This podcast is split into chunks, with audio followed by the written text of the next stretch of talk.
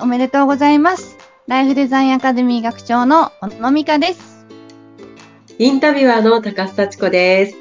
小野さん、明けましておめでとうございおます。めでとうございます。いよいよ2024年がスタートしました。始まっちゃいましたね。はい。そしてこの番組もちょうど1年が経とうとしてるんですよね。ね、昨年の1月6日から、はい。あの、最初の放送を始めて、なんと、丸1年という、うーって感じです。でも本当に小野さんにはいろんなお話を伺っていて、まあ、ね、結婚の話だったり、子育ての話だったり、もう最近では本当に、本当にいろいろな話多岐にわたって伺っていますけれども、さあ、新年一発目はどのような内容でお話しくださいますか？はい。まあ、あの、新年なのでね、やっぱりこう、今年1年をどう過ごすかというですね、えー自分目標と、あとは、えーそれをが、まあ、合わさって、まあ、家族になるわけなので、えーはいまあ、家族目標を決めましょううんというテーマでお話をさせていただこうと思います。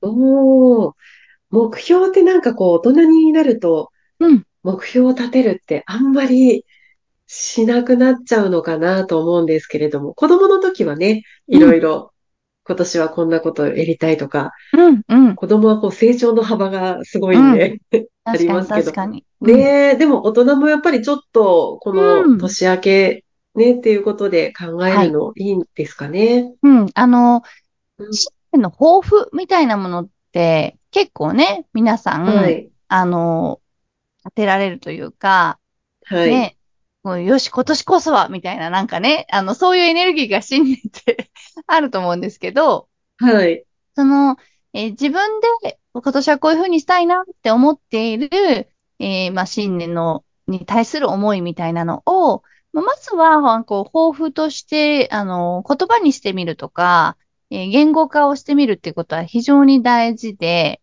うん、うん。え、例えばこう、2023年の年始に、自分がね、どんな抱負を立てたかって、年末に覚えていらっしゃる方ってね、ほとんどいないんですよね。もう私なんかも3歩歩いたらすぐ忘れちゃうっていう。なんかこねう、え毎年同じ感じで、うんその、また今年も同じような目標を立ててとかね、うん、抱負を立てるみたいな。でまあ、もちろんそれでもいいんですけど、まあ、どうせこう抱負を立てるなら、それがちゃんとこう、実践とか実行されるように、うんまあ、家族で協力できたら素敵じゃないというとこですよね。そうですね。こううん自分の目標でもやっぱり家族の協力っていうのがね、必要な場合ありますもんね。そうなんです、そうなんです。なんか、それぞれも目標とか抱負とかを描いているんだけど、なんかこう、それぞれの胸の内にね、秘めて、秘められて、日の目を見ず、ね、ねひょっとしたらこう、家族の中でね、それを伝え合えていたら、あの、必要なサポートだったりとか、まあ、応援がね、得られたかもしれないのに、なんかね、こう、気恥ずかしいじゃないですか、家族の中で。私はこういうふうにしたいみたいな。ちょっと今更何みたいなのあったりすると 思うんですよ。うんはい。でもまあ、あのあの、新年の勢いで、それをぜひやってみていただきたいっていうのはありますね。うーん。言語化するっていうことは、うん。ちょっとやっぱりこう自分の頭の中で、ああ、今年自分はちょっとこんなことにチャレンジしてみようかなって考えるっていうことなんで、うん。考えるってこう言葉にするっていうのは、すごくいいですよね。そうです改めて。う。うんん。いや、例えばなんか、今年は自分に優しくしようみたいなね、こう、思いがあって、うん、で、そうやって自分に優しくしようって思っているだけだと、やっぱりこう、それで終わってしまう。うん。で、はい自分に優しくする、年にするって言ったときに、周りの人に言ったときに、え、自分に優しくって、どういうことをすることが自分に優しくするってことなの？なんていうふうに聞かれると、よりそれがこう具体的になってきますよね。うんはい。えっと、まあ、週に1回はちゃんとお休みを取るとか、うん。ね、あの、こう、月に一度は自分のご褒美のね、日を作るとか、うんまあ、それぞれに自分のを大事にするっていう、こう、意味合いって違うじゃないですか。うんはい。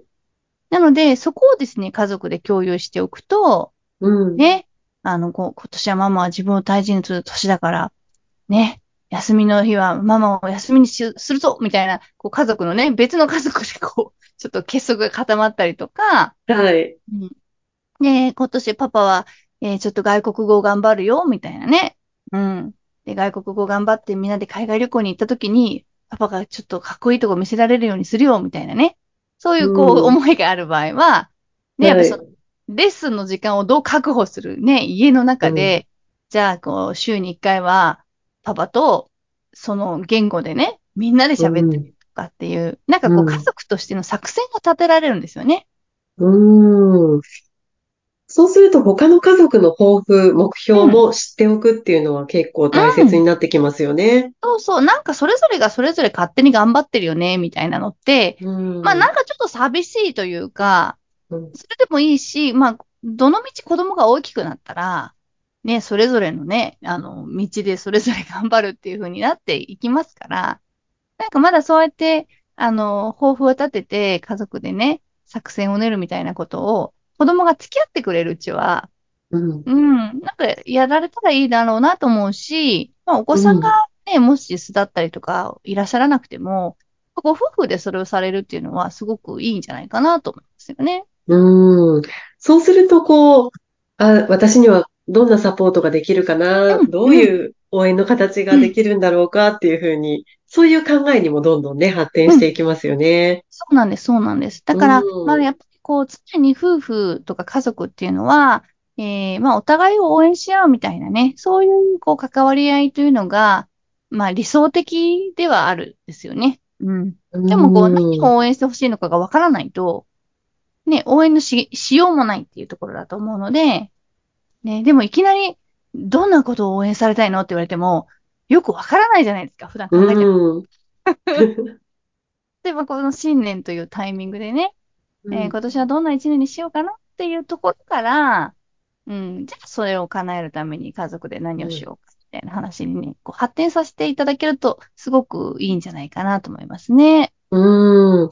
こうすぐに思いつかなくても、そんな大きな目標じゃなくて、なんかそういうね、先ほど小野さんがおっしゃったみたいに、こう自分に優しい一年にしたいなとか、うん、うん。どういうことでもいいんですよね。全然、全然いいんです、いいんです。うん。うん、うん。うーん。みんなそれが多分、家族がね、に4人いれば4通りのね、こう自分はこうしたいっていうのがこう出てきて、うん。じゃあ、それをみんなで叶えるにはどうしたらいいかみたいなのって、うんあの本当にお正月で一定期間ね、お休みでお家にいる時間があるからこそ、まあ、やれることだったりするのかなと。うん。で、ご夫婦は、あの、それをぜひ結婚記念日にやってくださいっていうことを私はいつもお伝えするんですけど、はい。うん。まあ、そ逃しちゃった場合はですね、あの、お正月もいいタイミングかなと思いますので、うん。そうですね。いや、なんか、ご夫婦だったら、相手が、あ、こう思ってるんだ。私こういう一年にしたいんだって、こう改めて感じることができたり、お子さんだったら、自分の子供が、へえ、そういうことに興味があるんだなとか、うんちょっとこう発見もね、あありそうですよね。そうなんです、そうなんです。うん。なんかそれって、わざわざ場を作らないと、やらないですよね。特にこう、うん近しい関係にななればなるほど。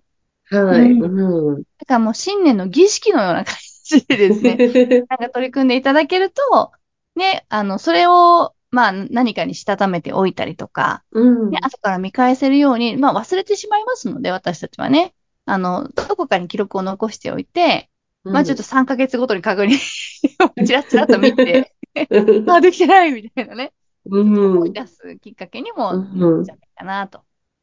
うーん。いや、私もすぐにパッとこう出てこないですけど、なんかちょっとね、今年やってみたいなっていうようなことを話し合って見ることができたら、もう素敵ですよね。いい時間ですよね、お正月。うん。そう思いますよ。はい。まあ、もう5日になりましたけれども、皆さんね、まだまだうん。今年始まったばかりですので、ぜひね、ご家族でそういう時間持っていただきたいですね。はい。作戦会議をね、立てていただきたい。